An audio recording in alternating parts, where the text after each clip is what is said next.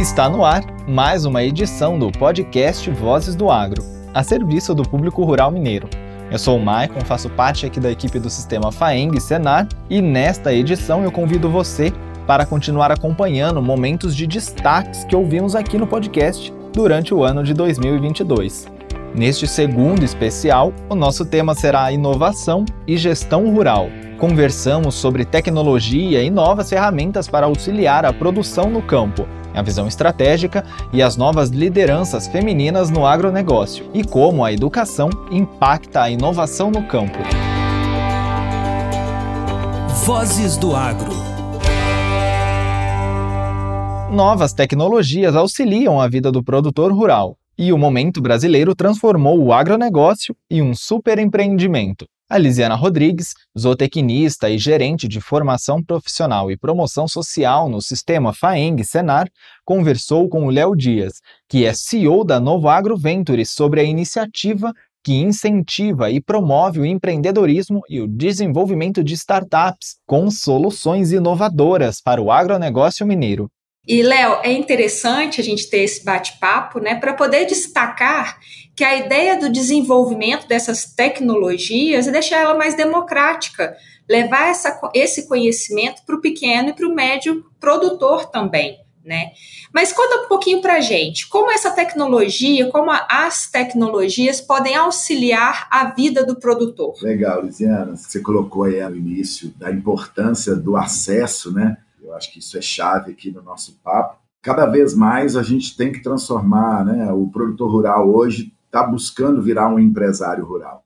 O campo é uma indústria a céu aberto. Né? Durante muito tempo, o produtor rural vivia ali no campo, às vezes até como hobby, né? às vezes como um complemento de renda. Mas hoje, o momento do Brasil no agronegócio está transformando cada vez mais a propriedade num super negócio, num super oportunidade para todo mundo.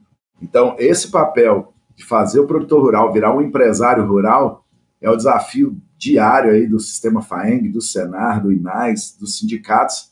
E o novo agro chega para ser um braço, uma oportunidade de estar tá levando essa tecnologia de uma maneira estruturada para o produtor rural.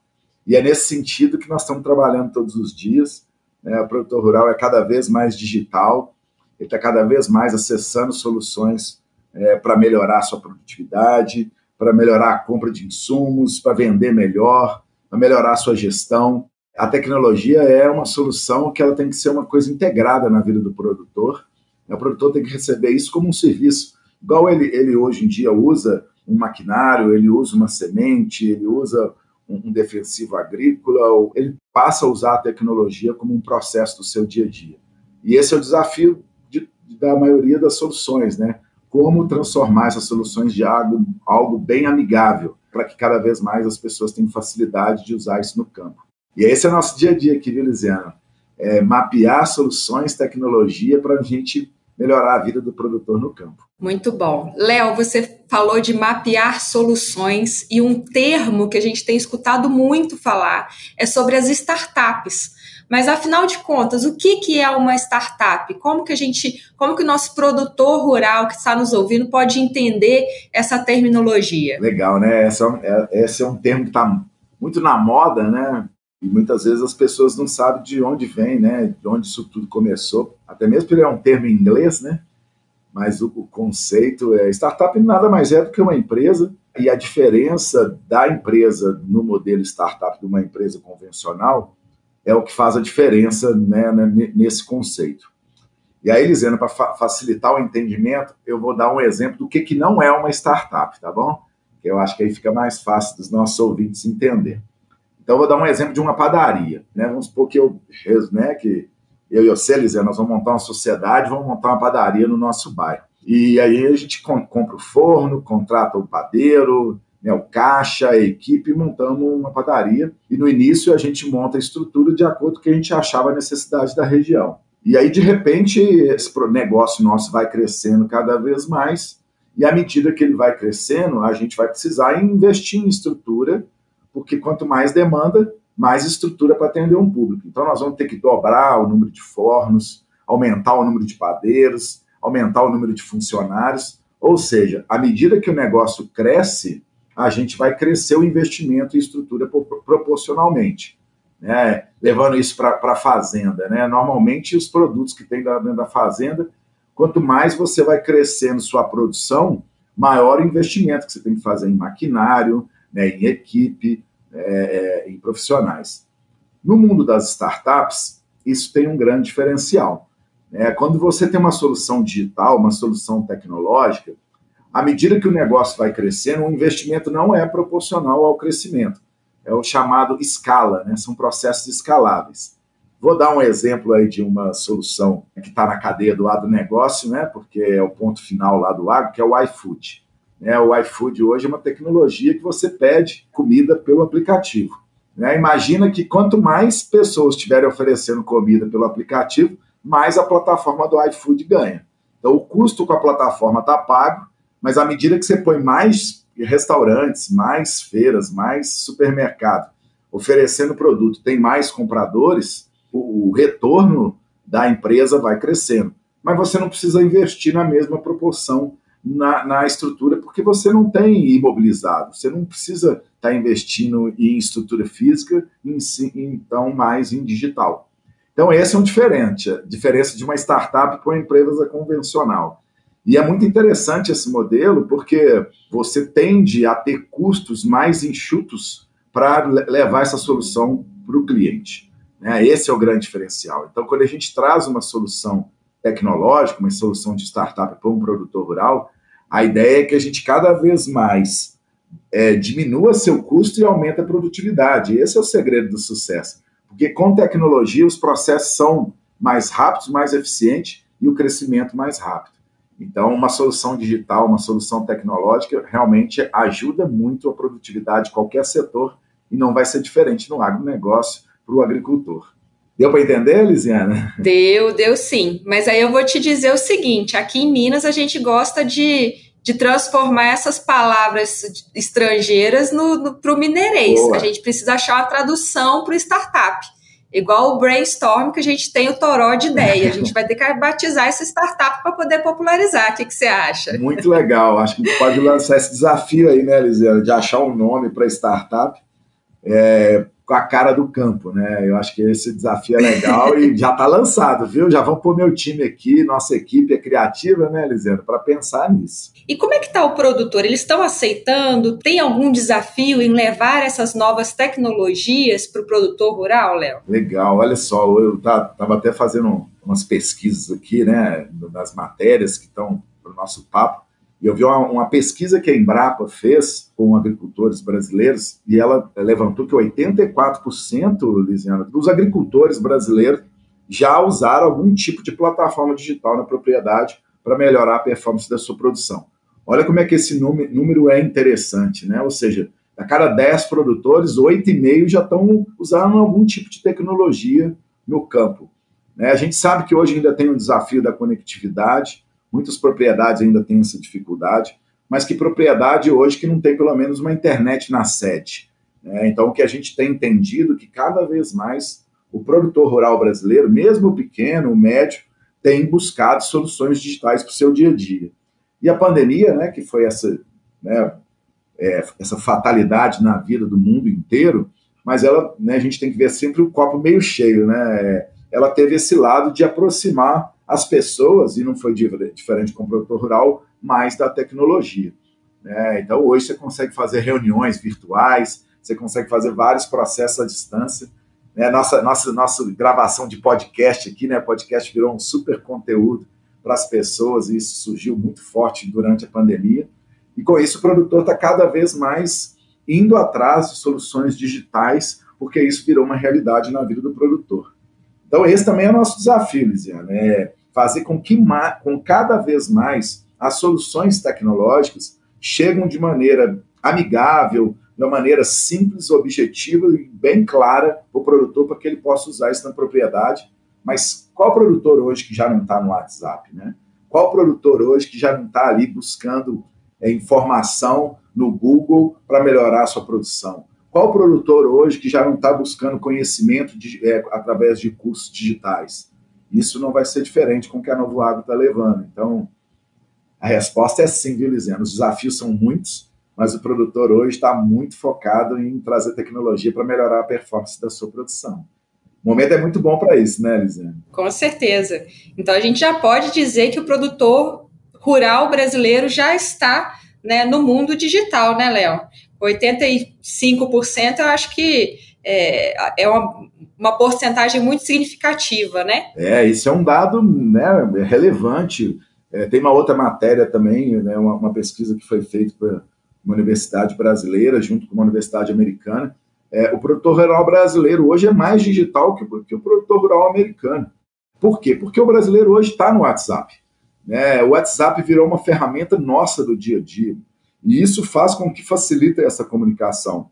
E várias das soluções nossas que a gente traz aqui no Novo Agro, Lisiane, elas estão muito fo focadas em atender à necessidade do produtor. Né?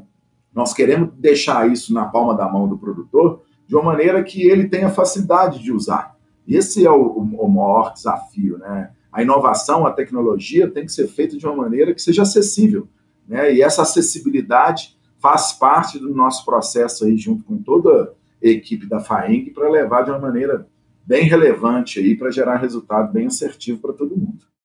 Com certeza. E todo o sistema FAENG, né, FAENG, Senar, INAIS, sindicatos, a gente está envolvido em ações para levar essas oportunidades para o produtor rural. No, no, Senar, por exemplo, a gente tem alguns cursos de inclusão digital, tem algumas campanhas né, de, de para auxiliar o produtor rural nesses acessos, tem estamos cada vez mais trabalhando para facilitar o, a difusão de conhecimento através de ferramentas que o produtor rural utilize, enfim. Então, todos nós estamos sempre de olho nessas oportunidades e tentando fazer o nosso melhor para auxiliar esse produtor rural a estar cada vez mais conectado, cada vez mais no mundo digital. Ô, Lisiana, eu aproveito a sua fala, né? Eu tenho rodado muito no interior de Minas, conversado com produtores, com sindicatos, é, com associações, e é impressionante né, como é que o Senar está presente na vida do produtor rural mineiro, é o desafio de levar informação, conhecimento, soluções, principalmente para o pequeno e médio produtor. Né? A gente sabe que 90% do produtor rural brasileiro é o pequeno e o médio, e o Senar faz parte né, muito desses produtores cada vez mais tendo resultado na sua propriedade. Então, é, aproveito para dar esses parabéns aí pelo trabalho que, que é feito aí dentro do, do Senar, que é muito impactante. E isso gera muito resultado lá na ponta. Com certeza. E eu vou te dizer que não tem preço, viu, Léo? Saber que a gente está atuando na, e transformando a vida desses produtores rurais não tem preço. A gente faz com muito orgulho todo esse trabalho. Vozes do Agro. O aumento da atuação da mulher no agronegócio foi o tema da conversa entre a Silvana Novaes que é engenheira agrônoma e gerente agromulher jovem em inovação, com a economista e professora da Universidade Federal de Viçosa, Viviane Lírio. Viviane, para a gente começar a nossa conversa, nós temos visto muito que as mulheres têm tido um papel muito importante, uma liderança no agro despontando, né? uma visibilidade dessa liderança, um reconhecimento do trabalho dele. Como é que você vê isso? Como você, professora, como você, liderança também feminina no agro, que tem trabalhado em várias regiões, como é que você tem visto esse aumento da atuação da mulher no agronegócio? Bom, obrigada, Silvana, pela oportunidade. É, venho agradecer aqui em nome do meu departamento, né, em nome dos colegas e das colegas que se dedicam ao agro na nossa universidade, porque eu acho esse momento muito bacana então, eu parabenizo vocês pela iniciativa e fico honrada de abrir essa discussão. Eu acho que você usou uma palavra muito importante, que é aumento de visibilidade. E esse aumento de visibilidade do papel da mulher no mercado como um todo vem sendo é, crescente nos últimos anos. Eu digo visibilidade porque a atuação feminina é, nas atividades empresariais, de uma maneira até certo ponto menos observável, é, acontece desde sempre. Né, no suporte ao desenvolvimento das atividades, no apoio financeiro, no, na coordenação de processos de pós-colheita, em vários momentos. mas de fato, não apenas do agro, que diga-se de passagem, ainda, ainda tem a, a pecha, vou chamar assim, de um setor ou de um, de um espaço de atuação ainda prevalente masculino. É, de fato, isso tem acontecido. E isso, para mim, desponta de uma maneira mais facilmente observável nas, nas lideranças femininas, porque essa participação ela sempre aconteceu. Mas cada vez mais a gente vê o surgimento de grupos de mulheres, depois a gente pode falar sobre isso, né? De organizações em prol de setores de suporte à mulher, é, cargos de gestão, não apenas nos empreendimentos agrários, né, quer dizer, no, no agro é, empresário, mas também nas, nas instituições de suporte, né? Você está falando daí, eu estou falando daqui. Olhamos para as diferentes instituições e podemos reconhecer é, em Minas e, obviamente, fora daqui, as mulheres atuando nesses cargos de gestão de maneira mais contundente. Isso faz com que a gente reconheça essa presença de maneira mais objetiva, né, de maneira mais clara, e não apenas nessa, nessa atividade constante, requerente, importante, mas menos visível, que foi durante muito tempo construída dentro do agro brasileiro. É isso mesmo, né? A mulher sempre foi vista com papel de coadjuvante, vamos falar assim, né? É, de certa maneira. É, e aí ela vem com essa visibilidade de liderança, né? De se tornar líder e de fazer uma diferença. E um dos pontos que a gente vê muito é, peculiar da mulher, assim, eu gostaria que você falasse um pouco, é desse perfil de gestão que as mulheres têm. Como elas fazem esse papel, porque a mulher tem um, um olhar muito eclético, né? E eu acho que isso causa uma grande diferença no papel de gestão. Como que é isso? É verdade, eu concordo com você. É, nem melhor, nem pior, mas honestamente, no meu ponto de vista, mais condizente com o momento no tempo e no espaço que a gente vive, a gestão feminina é tradicionalmente mais estratégica. A mulher ela tem uma visão que tende a ser mais integrada, ou seja, menos pontual e mais estratégica.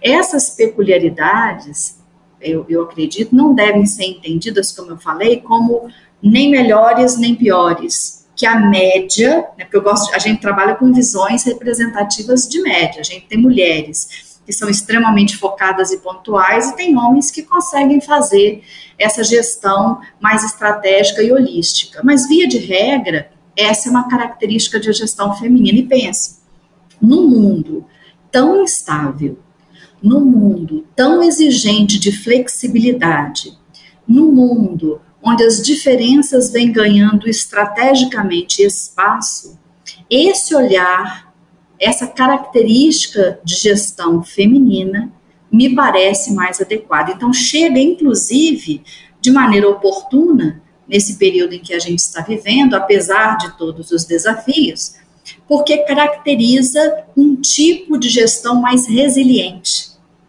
quando a gente tem um olhar mais estratégico, mais agregado, mais para o todo, quando você tem um olhar que identifica as características dos indivíduos e que tenta alocá-los dentro das melhores oportunidades de atuação, e quando o ambiente instável emerge, você acaba tendo mais resiliência do que um perfil de gestão é, é, fixo, né, com pouca flexibilidade. Então, eu vejo essas características como vantagens para o período que a gente vive. É bem interessante, né? E uma coisa também que eu gostaria de pontuar, né, que você pontuasse conosco, é porque as mulheres também elas passaram a ter mais acesso, se a gente comparar com o tempo, né, atrás, é, a capacitação, a qualificação.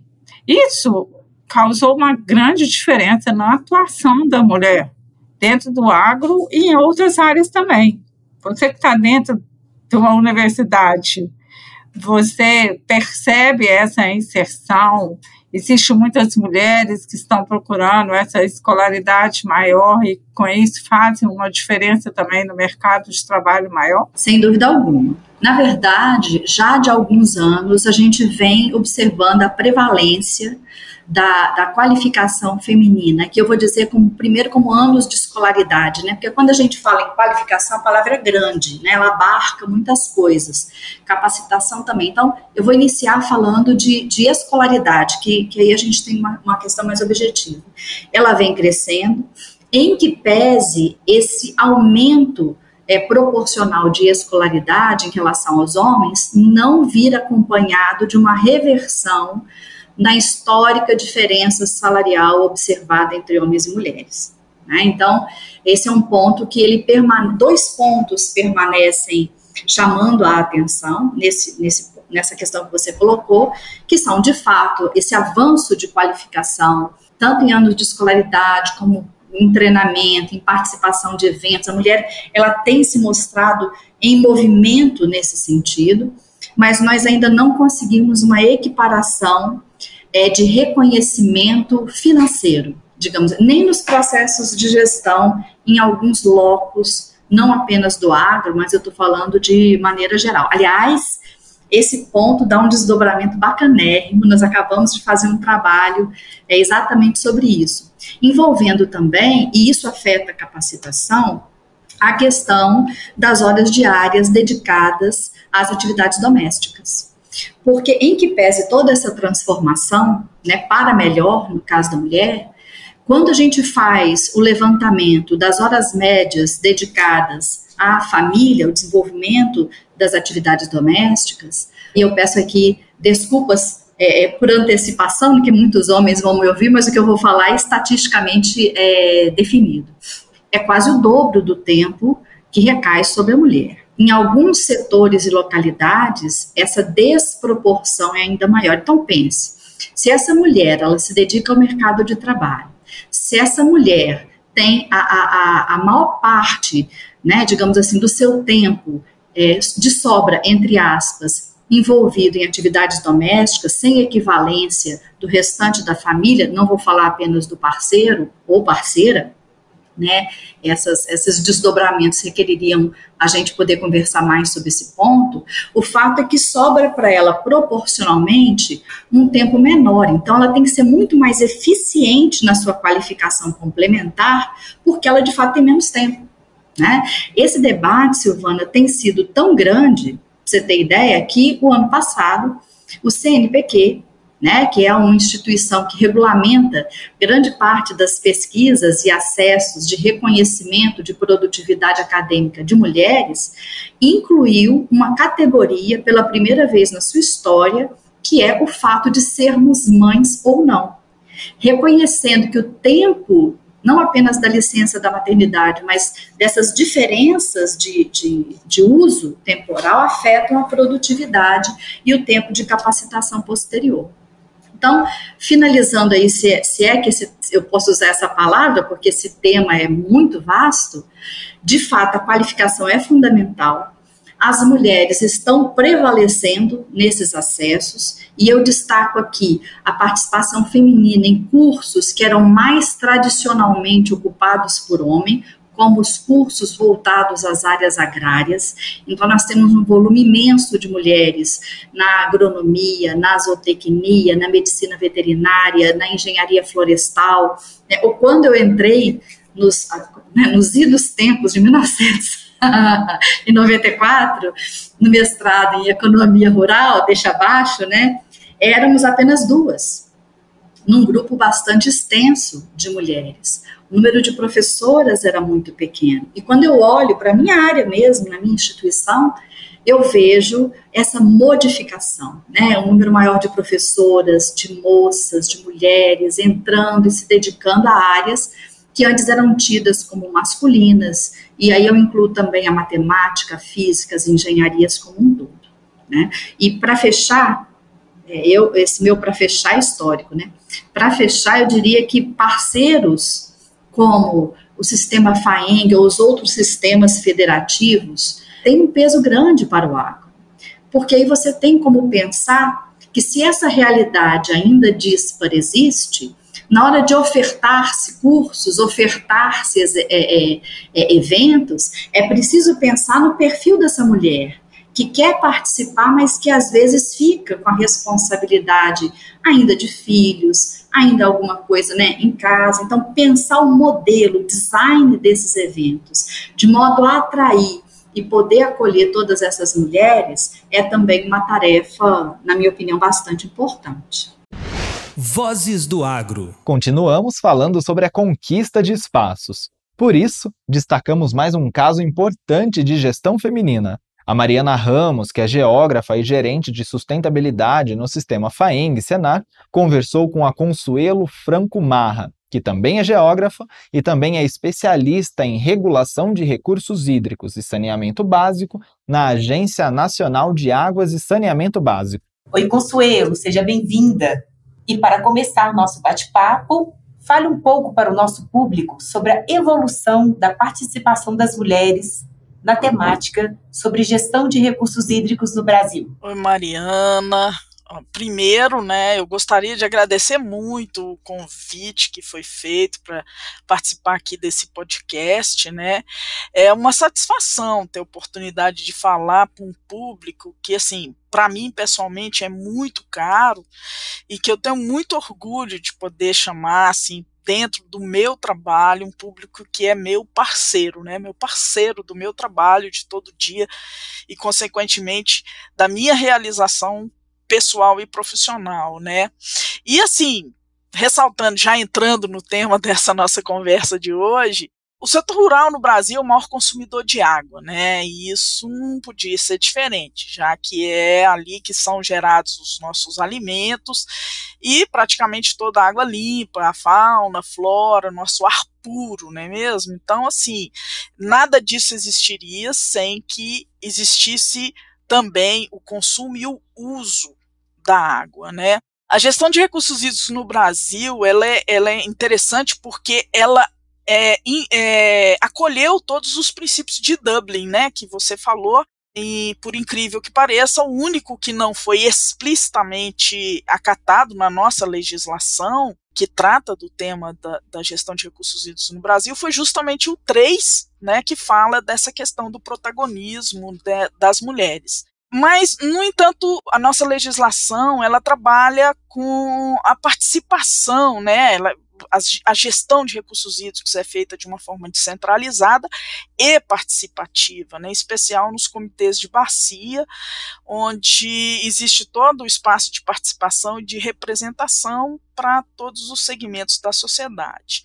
E nesse espaço, obviamente, estão incluídas as mais diversas formas de representação social, né? Homens, mulheres, pobres, ricos, negros, brancos, é, analfabetos, estudiosos, é, doutores e assim por diante, né? E um dos setores que tem uma representação bastante significativa é justamente o setor rural, né? Que tem uma atuação muito forte, levanta questões com bastante propriedade e obviamente, né, as, aqueles que estão em posição, em posição de tomar as decisões, né, não tem como é, ficar sem levar em consideração as, as ponderações e considerações que são feitas por aqueles que representam esse setor, né. A atuação das mulheres nesses colegiados, assim, deixa um pouco a desejar ainda, sabe? A maior parte, os dados que a gente tem, né, indicam que a maior parte da representação ainda é feita por homens. Apenas aproximadamente 30% dos representantes são mulheres. É, a gente não tem, assim, especificamente, Mariana, se na representação do setor rural, qual é esse, esse percentual, tá? Se a gente tivesse esse dado, seria maravilhoso mas o dado que a gente tem é de forma geral, então é aproximadamente 30% são mulheres. Então, assim, o que, que a gente pode dizer da participação das mulheres? É, esse, esse número é meio cabalístico, inclusive, sabe? Todos os levantamentos de dados que a gente faz na parte de gestão de recursos hídricos no Brasil, e aí vai dos comitês de bacia, vai pros, dos colegiados, né, os conselhos de recursos hídricos e até os órgãos gestores, tá? Ele sempre fica nessa faixa entre 30 e 40% de representação de mulheres, né? Então, assim, ainda existe um campo, digamos assim, para evoluir nessa participação das mulheres na parte de gestão de recursos hídricos. Consuelo, muito interessante essas ponderações iniciais e aí dá até abertura para um trabalho posterior a ser feito para a gente poder trazer um retrato né, dessa realidade para o agro, né, para falar com mais propriedade e traçarmos metas para melhorarmos as, a participação das mulheres nesse setor. Então, pegando um gancho nessa sua fala, é como a Agência Nacional de Águas e Saneamento Básico vem tratando essa temática de aumentar então a participação das mulheres nessas instâncias representativas? A, a Ana tenta ficar em dia, né, com tudo que acontece sobre essa questão tanto no Brasil como no mundo. Isso aí tem uma coisa interessante, que são os Objetivos de Desenvolvimento Sustentável da ONU, a Agenda 2030, né? Ela tem o, o que a gente chama de ODS, os objetivos, né? Então tem o ODS 5 que fala em igualdade de gênero. E o 6 é água e saneamento para todos, né? E os dois, além de numericamente estarem muito próximos, têm algumas coincidências interessantes. Os dois dias mais importantes desses dois temas são no mesmo mês, né? O mês das, das mulheres é o mesmo da água. Então a gente procura dentro da ANA sempre tratar esses dois assuntos juntos, né? Então a gente sempre, porque a Ana é a que coordena o ODS 6 no Brasil, né? Ela que está à frente do monitoramento dos indicadores do ODS 6, que é o da água e saneamento. E aí a gente tenta trazer também essa questão da igualdade de gênero, entendendo o papel de protagonismo das mulheres, que já está lá desde 92, a necessidade de trazer o olhar e o pensamento das mulheres para dentro de um setor que às vezes é bem duro, né, que é esse da gestão de recursos hídricos. Então a Ana tenta ver o que está acontecendo no mundo a gente tem uma parte muito grande de buscar os dados e informações, até mesmo para saber é, efetivamente quantos somos, como somos, quais somos, é, que estão envolvidos na gestão de recursos hídricos, né? Esse perfil sociocultural, econômico, da diversidade de atores que atuam na, na gestão de recursos hídricos no Brasil. E com isso, buscar é, indicar e, e, e, fazer, se for o caso, as adaptações é, necessárias, né, para que a participação na gestão seja mais efetiva, né, mais olhares, porque às vezes um determinado segmento tem um olhar que é importantíssimo para resolver uma determinada questão e aquele olhar não está aparecendo porque não se está dando oportunidade para aquele segmento se manifestar, né? Então, assim, a gente busca, produz e divulga dados, né? Dados sobre essas, essa, esse perfil dos integrantes do sistema todo de gestão de recursos hídricos no Brasil. Além disso, tem a parte toda de capacitações que a gente faz é, sobre as, essa temática, né? E como que isso pode afetar a nossa vida, a vida das pessoas, inclusive a questão do próprio acesso à água, água de qualidade, questões de saneamento, né? A desigualdade no acesso ao saneamento. Além desses, desses fatores, também temos campanhas de sensibilização né, sobre alguns, alguns comportamentos, algumas atitudes que não são muito, digamos assim, apropriadas para quando você tem um sistema participativo de gestão um, um, exemplo é a interrupção na fala das mulheres, né? Isso, isso é uma coisa tão grave que até a ministra Carmen Lúcia se manifestou no Supremo sobre isso, sobre a questão da interrupção. Ela é uma ministra do Supremo se queixando de ser interrompida nas suas falas, né? E trazendo como exemplo os levantamentos que demonstram quanto as mulheres são interrompidas nas suas falas, né? E assim, e isso é tão significativo que no estudo que foi feito pelo Observatório de Gestão das Águas no Brasil, que foi colocado como um, do, um dos principais empecilhos à participação das mulheres nos comitês de bacia, é que além delas serem poucas, elas não conseguem falar elas não conseguem expor suas ideias, suas opiniões, né? Elas, elas são interrompidas, não são ouvidas ou suas falas são desconsideradas, né? Então, isso são questões que precisam aparecer na pauta, precisam ser tra trabalhadas, né? Porque as, as mulheres querem dizer e querem ser ouvidas. E, e elas, sem dúvida nenhuma, têm muita contribuição para a gestão das águas. Né? Então, esse, essa parte toda de capacitação, sensibilização, busca de informações e divulgação dessas informações é como a Ana vem tratando esse, esse tema, né, Mariana? Consuelo, eu fico aqui emocionada com essa fala tão importante, relevante e necessária, principalmente para o nosso setor, né?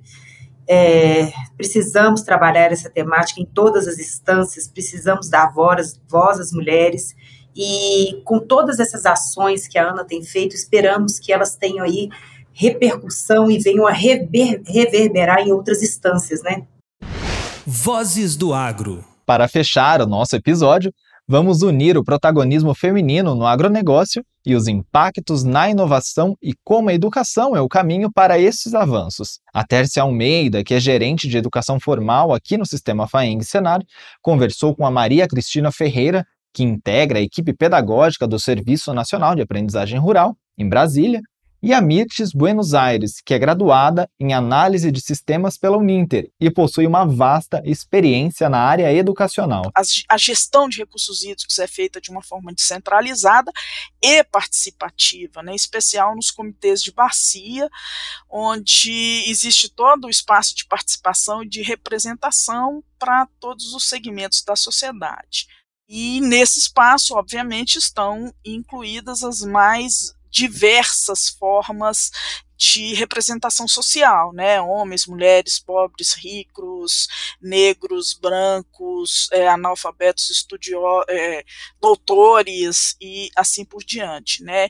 E um dos setores que tem uma representação bastante significativa é justamente o setor rural, né?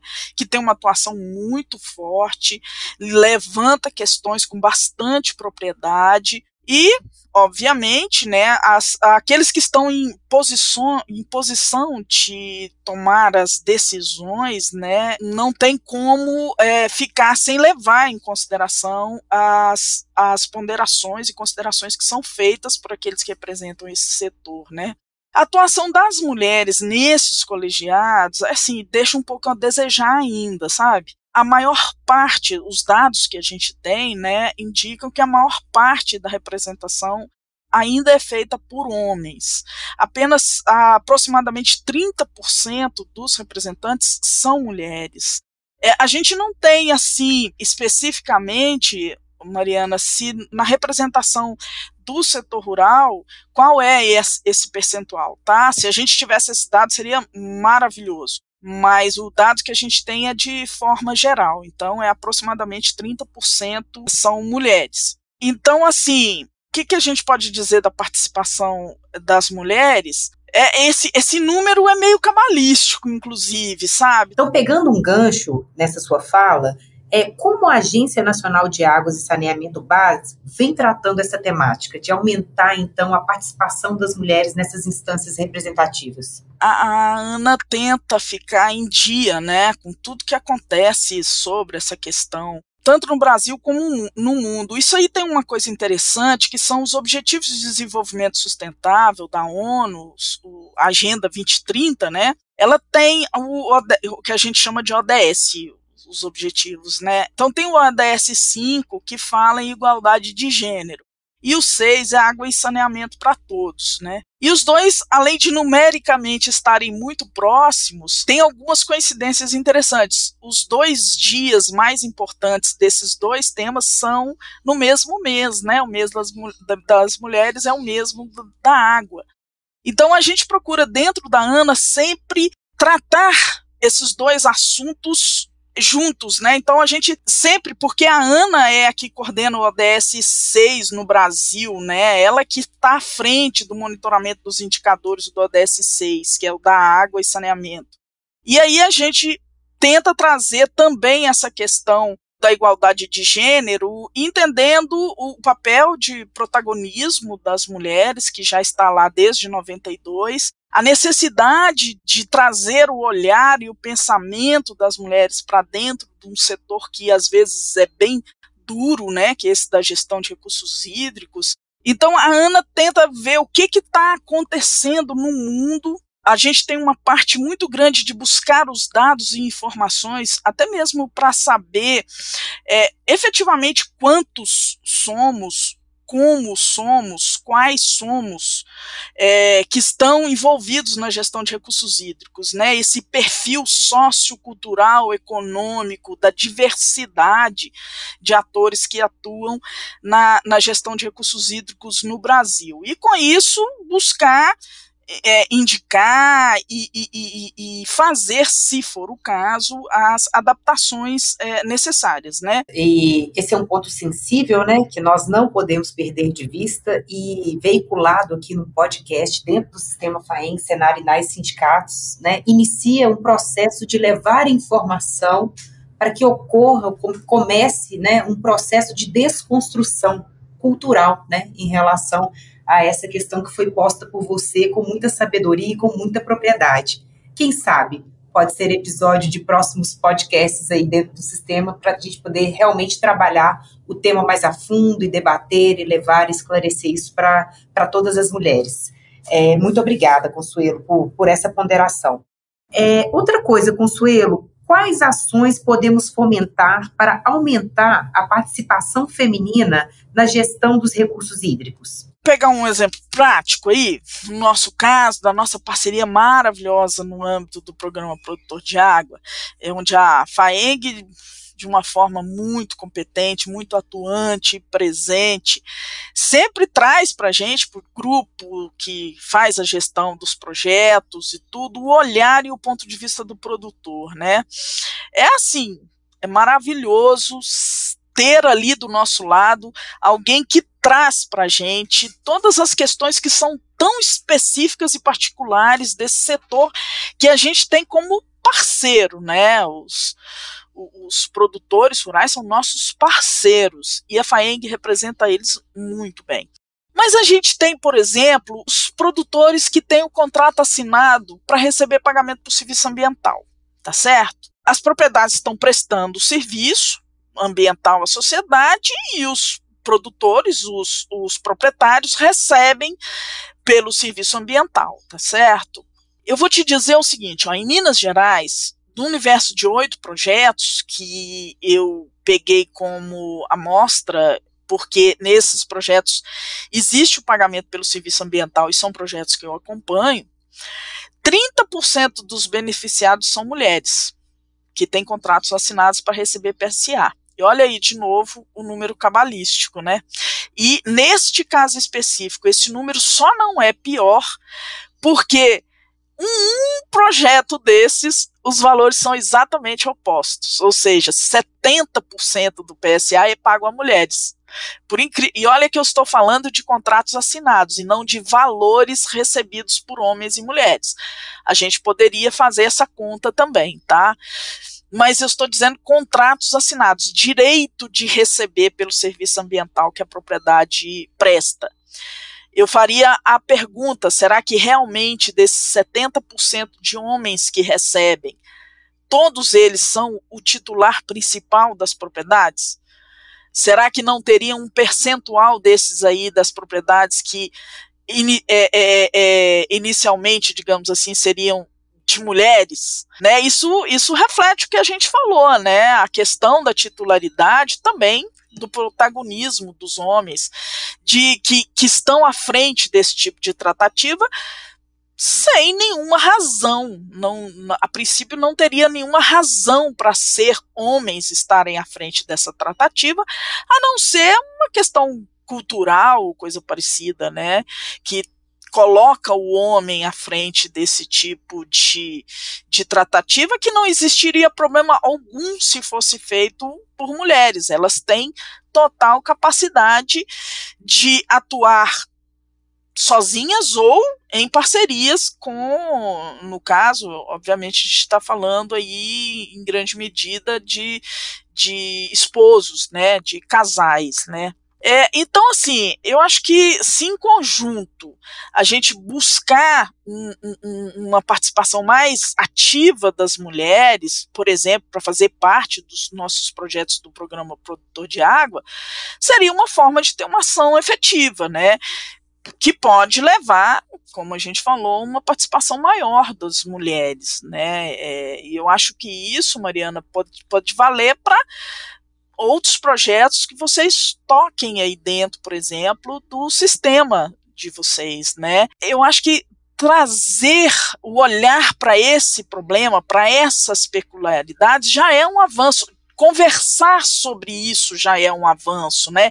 Identificar isso, verificar se isso é um problema ou não e onde ele acontece, é, é, quais são as causas e, e, e se se se deve ou não mexer nisso e se se deve como fazer isso, mesmo que seja local. Porque isso tem um efeito demonstrativo. Eu acho que se se a gente busca um efeito demonstrativo, mostrar que é possível, mostrar que, que, que é factível, né? Eu acho que, na minha opinião, acaba é aquele negócio da primeira pedrinha que rola, né? É sempre uma primeira pedrinha que rola e que provoca um avalanche, né? E no caso seria, digamos assim, uma avalanche boa, né? Ajudando nessa causa. Eu acho que é isso, sabe, Mariana? Minha contribuição. Qual o seu recado final, em especial para as mulheres que fazem o agro acontecer? Mariana, é, assim, eu queria agradecer muito a oportunidade, tá, de estar aqui, me sentindo um pouquinho mais próxima das, das mulheres é, que trabalham na produção de tudo que existe, de, na minha opinião, de mais importante para a humanidade, né? Gostaria de, de dizer a elas que contem comigo enquanto pessoa e com a profissional Consuelo, sempre. Se tiverem a oportunidade de, de cruzarem comigo, por favor, se quiserem falar, cheguem e falem que eu estarei sempre à disposição tá, para ouvi-las. O meu ouvido está sempre muito aberto e muito atento às questões que são colocadas e que são importantes para todos os produtores rurais mas eu confesso que eu abro um pouquinho mais também o meu coração quando é sobre as produtoras rurais. Eu queria parabenizar pelo trabalho fantástico, viu, Mariana, que vocês fazem aí, que eu acompanho com através dos meus projetos, né, que vocês realmente sabem ouvir e traduzir as diversas falas né, que envolvem essa questão, no nosso caso específico do programa Produtor de Água, né, e que envolvem técnicos dos mais diversos órgãos e, e os produtores rurais, e que muitas vezes têm tem posições bem antagônicas sobre determinados temas e, e, a gente sempre tem conseguido manter o equilíbrio, a ponderação, o consenso eu acho que isso é muito importante porque todos nós temos um objetivo que é, no nosso caso do programa, as águas e que são importantes para geral, todo mundo, independente do olhar que seja, a água é uma das coisas mais importantes, né?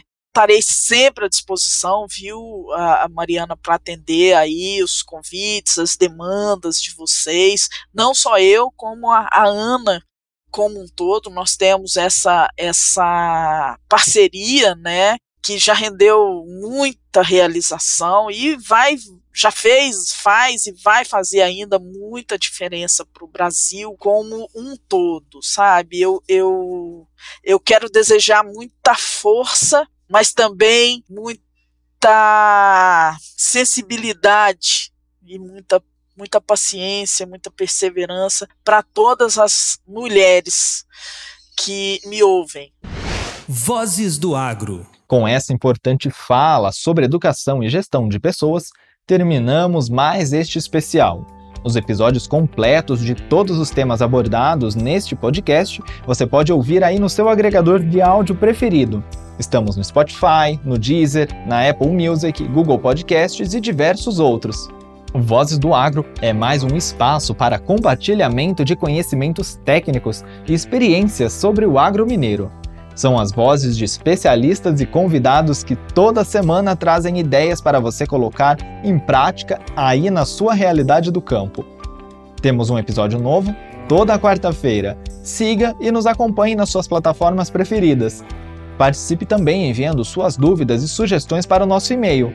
Escreva para vozesdoagro@senarminas.org.br. Eu fico por aqui e até o nosso próximo encontro.